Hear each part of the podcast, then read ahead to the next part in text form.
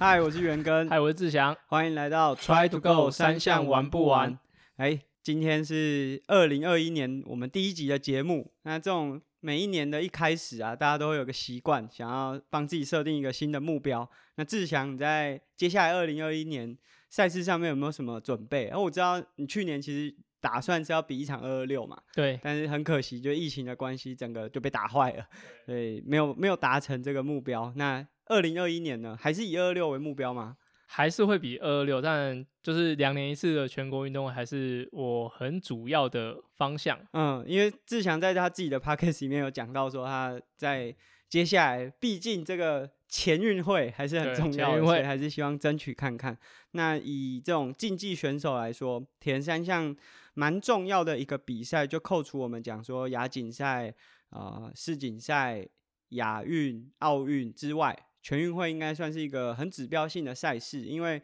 你必须先在自己的县市里面拿到一定的成绩，代表县市，然后再去争取全国最高的这个金牌。那金牌奖金很高，所以选手一定也都会希望可以去争取看看。所以志强要打算用什么样的计划来在这个二零二一年里面达成这个目标吗？呃，张浩宪的选拔，其实以前张浩轩就是报名就可以上，对，以前就是跟杨志祥讲。就可以去比赛。对，那现在就是，其实我们彰化县真的人蛮多的，对，然后男生就五个，然后所以呃势必需要很透明的选拔，很透明的，对，然后以前可能就是大家弄一弄就可以比赛，反正人数刚好，对，然后现在就是人数不是刚好是不到，还要拉，还要把那个人拉来比，哦，有啦，男生刚好加博谦刚好，我跟陈泰嘛，然后现在其实就很多后面的选手一起来，所以呃势必需要在三月四月需要有一场。呃，有一个资格的比赛，而且我觉得一定需要县内选拔。对，就是除了大家讲的那个资格赛以外，就是大家一定要有个男生应该两个半小时，然后之后一定要在一个县内选拔，不管是全程还是半程，哎，不管是全程还是接力。对，所以上半年可能在三月的时候需要一个好的状态，然后再就是选拔完要在十月再调整到一个好状态，所以会目前预设我自己啊会有两个高峰，就希望。这两个时间是有好的表现的，所以简单来说，你觉得二六不会太难调整，只要有维持稳定的训练，应该是 OK，可以顺利达阵。嗯，如果是赛事选择，像十月就一定要好的表现嘛，所以呃，今年的的调整跟去年不一样，去年就是我基本上放掉五一五的的距离，那我就是专心准备二六，所以我的所有的训练都是。那跑就是到二十五 K 以上，然后骑就是一百四十 K、一百五十 K 以上，然后现在的准备反而是用五一五的强度去调二二六。对，虽然比较起来一定会比较辛苦，就是没办法到后后段的稳定性一定会受影响，但呃还是以 A 级赛事为主。但二二六这个比赛还是会中间还会穿插一场，可能要在上半年先穿插进去，然后下半年的话就是专心调整好。我要就是准备全运会这样，但前提是有选到了，没选到的话就就白搭这样了。好，那其实这就是我们今天的主题啊。其实有各种不同类型的选手，可能在一整年当中，像志强这样子比较呃针对精英赛场的，他们可能会有两个主要的赛事，第一个可能是选拔，那第二个赛事可能会针对正赛去争取最高的那个荣誉。那有些选手可能是比较市民的选手，他一年可以安排非常多场的比赛，但怎么调整，然后调整出一场啊表现最佳的比赛也是非常的重要。所以，我们今天就会针对二零二一年，你可以怎么样来安排你自己的赛事，怎么调整？啊，那你你明年呃今年二零二一年有什么比赛机会？因为蛮多，然后 X Terra 三月底会有一场在台湾，然后。其他的呢？对，就是我，这是我自己面面对到比较大的挑战。我觉得可能是如果有要出国比赛的选手，也都会面对到这样子的问题。就第一个，我们还是很想出国，可是目前看起来情况是不允许，而且风险和成本都很高。假设我出去比一场比赛啊，出去可能要比七呃花七天的时间调整，前后要再各加十四天。对，那这就时间成本上面就非常不符合这个效益，然后也蛮危险的，所以。我会比三月在台湾的垦丁站，但是因为也没有国外选手可以进来，所以也不会有职业组，所以我也那你可以比吗？我可以比，但就是邀请的身份，也不会实际和大家排名，所以呃不能算是一个正式的备赛，就只能当做是啊参与一场赛事。那这也是我在过去一年，就是好像从二零二零年一直到现在一直在面对到一个状况，就是我随时要准备好可以参加，上就上，中继投手，对，中继投手，所以要随时热身好，随时就可以上场。可是又很担心啊，现在这样子的状况其实是不能出去的，那训练要怎么办？所以，嗯，这个好像是目前的一些状况。不过基本上就在如果公布说可以出国比赛的时候，我就会想要出去比赛。就是假如说有个赛事两个月后会有，对，就是好，假如情况是 OK。那就判断就就出去了啊。那当然，大家可能会想说，那这样调整可能不是很好啊，或者是呃呃身体的状况不是在巅峰。嗯。可对所有选手都一样，都一样。就对各国选手来说，应该都是大概的状况。所以我觉得倒是不用太担心。比较担心的是持续没有比赛这种状况，会比较。心理上啦，不踏实。呃，我现在等于是我调整了自己的训练方式。以前就是我们会像看人家那种比奥运的选手，好像一定要照着周期啊，这这个周期可能是提升什么能力，下个周期是做什么。那在过去这一年，就是不能出去比赛的这个状况，我就把呃训练和生活更连接在一起，我就变得不能太。执着在说，我一定要练什么，反而是我每天都要持续的训练，然后稳定的训练，不要断掉。那让等待有赛事对，那这样如果我照这样子的训练方式，如果假设两个月公布说，哎，可以比赛了，我至少可以用那两个月的时间把自己调整到适合竞赛的身体状况。嗯，所以这是我自己的状况。那今天我们会和大家分享这种一整年，我们现在是在一月的。开头就是最开头，所以你可以开始安排接下来一整年的赛事。那很多种类型，那我们今天会先从啊比较短距离的这种。备赛方式，像我们刚才请志强分享的，其实就有点类似短距离选手，因为他们可能就是想要参加一场大赛前，不管是国家代表队或者是县市代表队，其实都会有一个选拔，你必须先从这个选拔里面脱颖而出，你才有机会去参加比赛，不然即便你到十月。体能状况很好，但你前面没选到，那你也只是坐在沙发上 看大比赛。所以志强可以和大家分享一下，以过去，因为其实你也比过非常多，就是一年里面这个呃规则是非常明确的，他可能就是三四月会选拔，然后十月的时候会进行正赛。那这样子的状况，你会怎么样去准备自己的赛事？我觉得在就是我们一定会以十月这个大比赛为主。那像今年的话。因为有选拔，其实有选拔我会觉得比较尴尬，我觉得比较不好调啦。对，因为彰化县以前就是你你好调整去你的赛事，因为反正报名可以上。然后现在反而有点像台湾选手去比奥运，因为会变成说资格赛拼的比正赛还要凶。对，所以我们现在资格赛来说，三四月的调整，像现在一月开始的话，呃，我觉得是我的话，我已经十一月中就已经开始准备一些有氧的的状况，因为我从上半年可能一宣布。二六停赛，那我就已经进入比较休息，大概有三四个月，然后再再回来，不论是三个项目还是说基地训练来说，我觉得明显有差距，所以我我提前到以前我以往我要准备一个比赛，我大概十二月底开始准备，但我现在已经提前到十一月初或者十一月中开始准备。那你要参加三月的比赛的话，我觉得一月再开始，如果你已经有个规律的训练，或者说你就是要针对选拔做准备的话，一月。就应该要开始比较有氧，然后至少留八周的时间，让你可以有充足的阈值的刺激，一个礼拜有一次到两次的的阈值的刺激，可能是你的用三用四，然后一些呃交替，然后让比赛的的情况会呃训练情况比较像比赛的的模式。那我觉得八周的时间是很重要。然后像这种选拔机制的话，我应该会再安排两场五一五，像。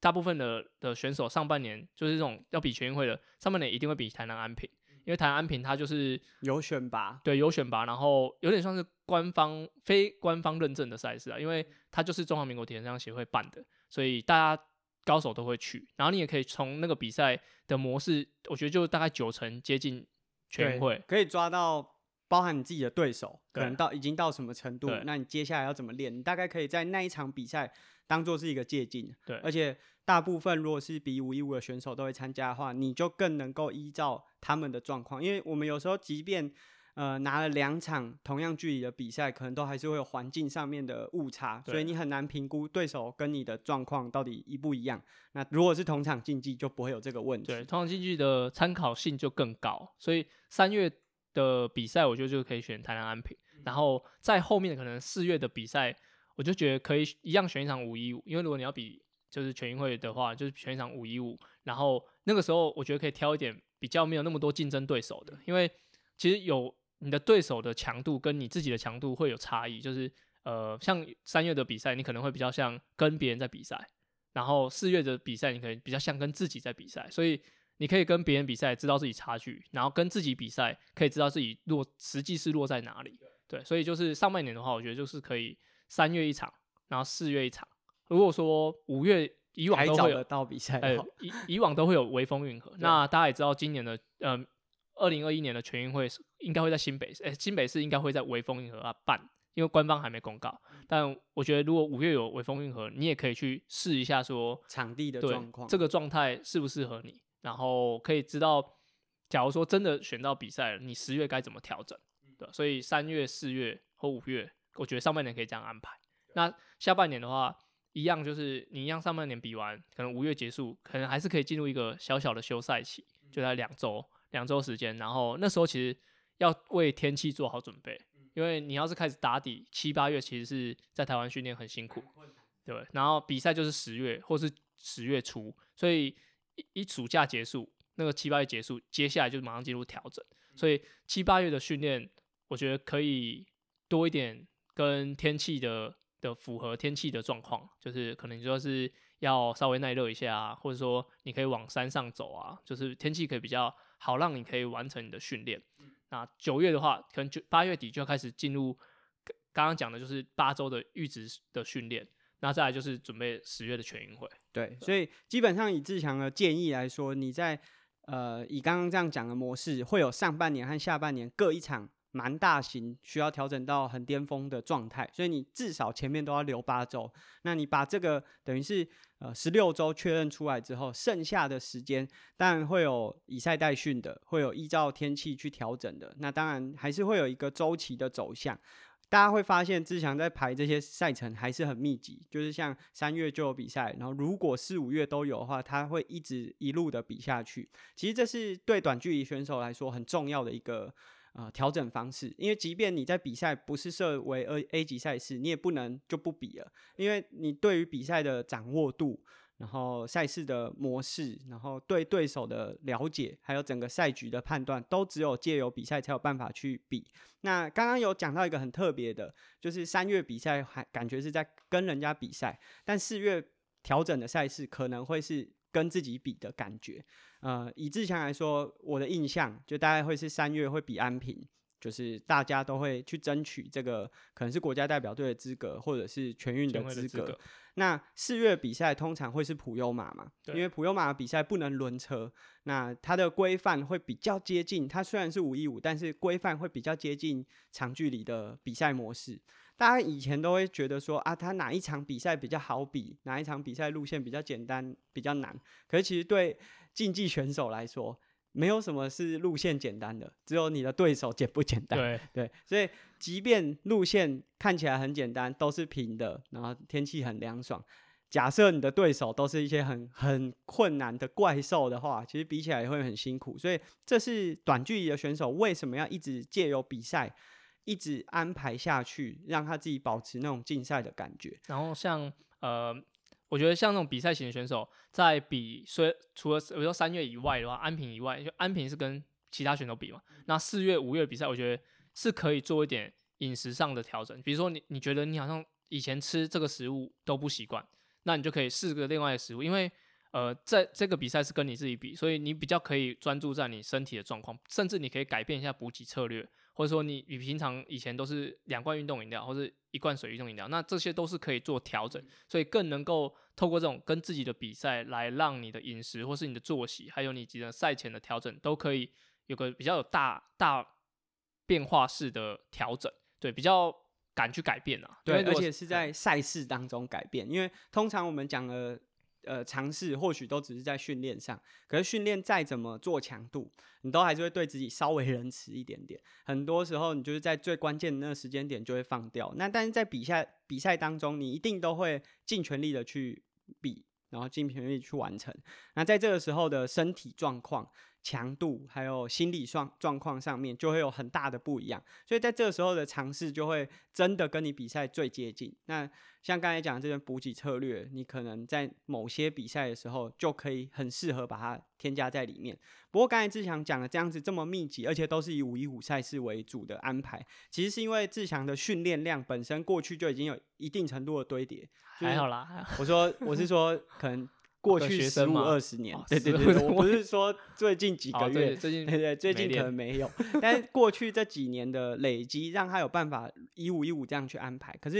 因为我们有蛮多听众是青少年的，他或许也会比安平，然后可能甚至也有想要比全运会，但因为他们的有氧累积或者是训练的。嗯，经验也好，或者基础也好，都还没有堆叠到那个量。像刚刚这样讲的一个安排方式，可能就会有点危险，因为他们可能对光是五一五的比赛就负担就蛮大的。他可能光是比完一场五一五，就需要至少一个月的休息时间。微调不能说是休息，因为他们都还是持续在训练，但他可能没有办法每一个月都比一场五一五。所以以这样子的选手来说，就比较年轻。假设以我自己的认知，大概是在二十岁以下。因为二十岁以前，大概十八岁以前都是半程，那二十岁等于是他才刚转全程，大概才两年左右的时间，基本的经验和啊体能的累积都还不够多，那就会比较建议说，那假设他比完一场安平的全程赛之后，后面反而可以改用半程的方式去调整，因为半程对于身体的负担会比较小。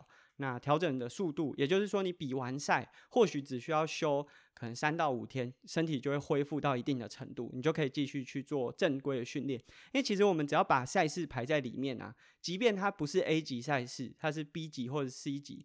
对你的身体还是会造成某一种程度的负担。再来是心理，而且我们可能去参加一场比赛，假设哦，我住在中部，去台南比安平。啊，去台东比普悠玛，或者是去台北比回风运河，总是至少都要减掉一天到一点五天的交通时间，加上来回的车程，其实这些都会影响到你原本的训练周期。所以，若以青少年为主的话，除了我们刚才讲的，就是除了全程赛，剩下的用半程赛来调整。志强还有什么样的建议吗？其实，包括我觉得连五一五的选手，比如说比较二十岁以上、比较成年的选手来说，我觉得五一五的。中间穿插半程也是 OK，因为刚刚阿根讲的半程大概三到五天就可以恢复，因为比赛大概一个小时左右。对对，然后包包含是青少年，我觉得如果你真的要选全运会的话，上半年一个五一五就够了。对对，然后下半年可能一些半程赛，或是如果你的年龄还可以比小铁。吗？好像 有些应该，如果可以比全运的都不能比小铁，就是有些赛事它可能距离再更短一点，三百五十公三百五十公尺游泳的那个距离的的赛事，就有点像接力赛事。那那个反而你去参加，把它当一个训练也 OK。但是如果是真的是青少年啊，我觉得一个月一场真的是就是对，就算最多了，算最多了。对，然后最好就是三四五这三四五这三个月最多三场。嗯，对，然后包含。只要一场全程的话，你其他只能选半程，不要再选全程，因为你的身体负担很大，然后对你的训练来说也不是太规律。对，其实我觉得，如果是呃，你还是想要以全程这样子的距离为目标，就是年底你可能是青少年选手，但年末会比的是呃全运会的个人赛的话，我会建议呃安平赛比完之后，除了一些半程的铁人比赛，你或许可以参加一些。单项的全程呃的赛事，例如说啊，大概一百公里左右的公路赛，因为一百公里对自行车选手来说算是中短距离，因为大概两个两个小时就可以完成。但在这个过程当中，你需要很强的赛事解读能力。那这个赛事解读能力对在比铁人五一五的距离来说是有绝对的帮助。对，而且。你不管是骑车的技巧、控车的技巧，都可以在这个过程当中大幅的提升。那当然，如果你想要提升的是跑步的能力，你也可以借由去参加一场路跑赛，也许是五 K、是十 K 的，那你借由这样子去刺激你自己的强度。那当然，或许单项的比赛都不像三项这样比赛的节奏和模式，但至少它可以减少你在参与三项的时候的那种身体负担。那我觉得这是一个。提供给这种青少年选手，如果想要比的是五一五的话，在准备一年有两个高峰期的话，可以这样子去调整。那接下来前面我们讲的都是比较竞赛型的选手，就是他可能是未来想要当国手、很拿奖金的。但多数的听众可能呃只能听听，对，有其他规划。那如果是针对这样的选手，志强自己也有蛮多学员的，有什么样的基本的建议？我们先不不设他是比什么项目。嗯，如果是你你已经是比了两年以上的选手，然后不管你是比五一五啊一三二六，那我觉得还是要以两场上半年一场，下半年一场的 A 级赛事为主。对，就是我觉得不论什么选手啊，他都是上半年一个 A 级，下半年一个 A 级，这是最最最多就这样。嗯，对，因为你的子弹有限，你没办法每发都命中，所以你一定要把你上半年、下半年调整出来。对，像。呃，四月就很多长距离的赛事可以挑选，然后下半年的话就十月这些比赛的话，我觉得就是这两个呃热门的月份，你可以各挑一场，然后不管你是什么距离，然后这个的以前我建议不要再比你那个距离更多的还更长的比赛，对，甚至他的单项赛就 OK 了。然后尤其是长距离，只要是不要天气。太状况太奇怪，或者说当天的身体状况真的有问题的话，我觉得你可以从你的训练就可以知道你的比赛结果。对，嗯，那像刚才这样讲啊，就是我们其实还是可以看到有些选手他一整年可能挑了四五场一三的比赛，很厉害，成绩都很好。但我们其实更常看到的是这样子的选手，可能过两年他就不玩这个项目，就厌倦了。那我觉得，当然我们没有办法绝对说怎么样的状况是好的啊，因为毕竟有些人可能就是想要灿烂一次嘛，他就想要在这一年红一次啊，我红啊，对啊，所以我觉得也不能说他们这样的选择是不好的，但可以作为你自己的评估。你当然有办法在一年里面把这个量调得很高，然后参加很多赛事也都表现得很好，可是。这个不管是心理上或者生理上，都会磨损你的这个热情和你能够持续下去的动力。那如果对这些一般的呃市民选手，或者是说他挑战的也许是长距离，也就是一三二二六这样的距离，上下半年也都是各挑选一场比赛。其实以现在的田赛制都已经越来越人性化，会挑选在四月和十月，都是因为这个时间点的气候。理论上会是最合合宜的，当然我们还是常常遇到，例如说十月的天气很热，那这可能是不可抗力，但是多数的时间是蛮舒服的，都会在春秋这两个季节。对，因为冬冬跟夏就是冬天就是主办单位很辛苦，啊夏夏天就是 选手很选手很辛苦。好，那即便我们现在知道这样子是呃这两个月份是训练比较得宜的，当然以现在的时间点要准备呃四月的比赛。会有点像倒吃甘蔗，因为现在如果想要起床训练是比较痛苦的，就是很冷，然后出门就是天都还没亮的感觉，然后越比到靠近比赛的时候，状况会感觉越来越好。可是假设我们已经比完一场四月，接下来要准备十月比赛的时候，七八月会是一个很痛苦的时间，很难熬的，天气又热，那你想做？我们以长距离来说，就是需要很多 LSD 这种训练。你在这个时间点，明明是需要累积量，可是又这么热的话，志祥，你有什么方法可以让你的选手在这段时间仍然可以持续训练？一就是我看过，只要一进夏天，全部都在室内训练，冷气给他吹到 吹到底，这样就是蛮呃不多，但是很多人在选择比较比较累的课程，或是比较呃长的对长的训练来说。都会挑在比较凉的地方，对。那我觉得这个就跟那种就是高纬度的国家很像，就是冬天它只能全部室内训练。那这个的好坏我不敢说哪一个最好，但是也有人是这么做，就是你要做一个轻松有氧的时候，你可能就是在外面跑个四五十分钟，OK。然后真的很长距离或者说要很高强度之后，全部都在室内。对，有人是这样子啊。当然，我觉得你会说这个好和不好，这都结果论啊。你假设比赛当天是很舒服的。对你就会说他这个选择很棒啊，他如果在那天爆掉，你就会说啊，你温室的花朵一波好，对啊，所以呃，这个是参给大家参考。然后如果是你一样要正正规的训练来说，我觉得你可以挑选一些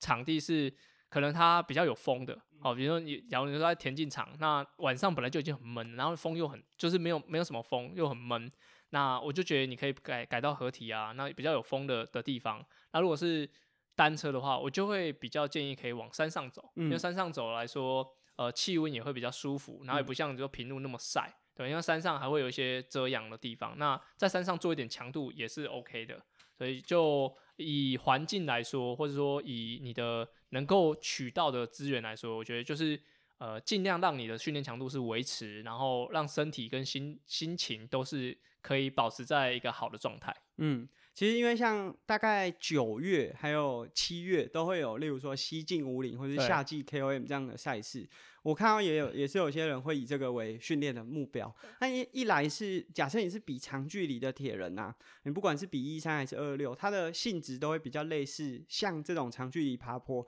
就你要长时间的稳定输出，然后在一个对应的强度。然后其实以这种爬长坡，无论你是五个小时骑完 KOM 还是三小时骑完西进。或者四小时啊，无论如何，它都是一个接近阈值，但是不能高过太多，就有点第三区间这种感觉。所以，其实如果大家在接下来可能今年的夏季要准备比赛的时候，或许可以考虑就把训练移到山路上面。那一来，这个天气一定会比较凉爽。然后训练起来的感受也会比较好。然后第二个是因为其实它离比赛还有一段时间，所以你选到爬坡也不至于影响你在平路上面的表现。所以我觉得是一个还蛮值得大家参考的一个方训练方式。如果是越野的选手，对于天气的的调整，你有其实其实说真的，对夏天选手来说，只有担心一个就是午后雷阵雨。那我们如果到待呃一定的时间点开始会有午后雷阵雨。下雨其实对选手训练不至于造成什么样的呃影响，因为我们即便下雨骑越野也是可以，只是比较滑，需要一些技术。可能毕竟我们出去比赛也都会遇到类似的状况，所以我们还是得去练。但是有一个问题就是下完雨之后草会长得特别快，养分比较多。对，所以其实下大概下雨过后的两三个礼拜，芒草开始长起来，那我们训练的。那个小径可能会不见，所以我们可能在那个时候就安排一些除草的行程，是个训练吗？是，这可能不是训练，但是或许是我们非就是当天是一个休息日，给它改改成用步行啊，背背一些东西啊。其实我觉得这都是一些转换的方式啊。没有比赛的时候，你可以借由其他的方式去呃帮助你维持自己训练的热忱也好，或者是训练的呃身体的状态。嗯，那之前还有什么要补充的吗？像刚刚阿根有提到午后雷阵雨，像。呃，以往我参加就是别人的训练来说，比如学校校队，因为早上的时间是比较有限，可能他们八点前然后上课，所以他们都会早上来来游泳。那因为会有午后雷阵雨，那下午的部分都是路上。那他们到夏季的时候可能会做一点交换，因为早上做路上可能比较凉，那下午的话，因为你都在室内游泳，所以下雨也不受影响，所以你反而是以前是早上游泳的，你可以把它改成下午，就是变成室内的训练，就比较不会受天气的因素。对，然后在早上做训练，虽然可能早起有一些做强度训练的时候会受影响，但是早上的气温通常都会再低一点点，所以在路上的训练来说，我觉得夏季啊，尤其你遇到夏季，路上可以把摆摆到早上，然后下午的话就是游泳的训练或者室内的肌力啊，其他的调整这样，OK。好，其实说真的，大部分的这些训练，我们没有办法提供大家一个好像是偏方或者是特效药，你练这就绝对对。那当然，我们今天可以跟大家分享，我们在这么多年来，可能经过这么多年的训练之后，可以整理出一些。关于各个时期，你可能可以注重哪些部分？那依照这样子去做一些简单的调整，但不可能说，哎，你因为这样子的调整，明年马上啊，一三快一个小时，这当然是不可能做到的。但是至少可以帮助你在训练上面安排会更流畅，然后操作起来，其实如果你的训练安排是流畅的，你执行的效率就会好，完成率就会高。那完成率高，当然你的进步就会是比较能够被预期的，比赛进步。的幅度也比较大一点。对，那希望我们今天呢，和大家分享这年度赛事的安排之后，对大家在二零二一年的训练安排上面有一定的帮助。那在接下来的比赛呢，可以有顺利的突破，在比赛上面或者是自己的生活上面，都可以达到一个很好的平衡。那我们今天节目就到这边，下次见，拜拜，拜拜。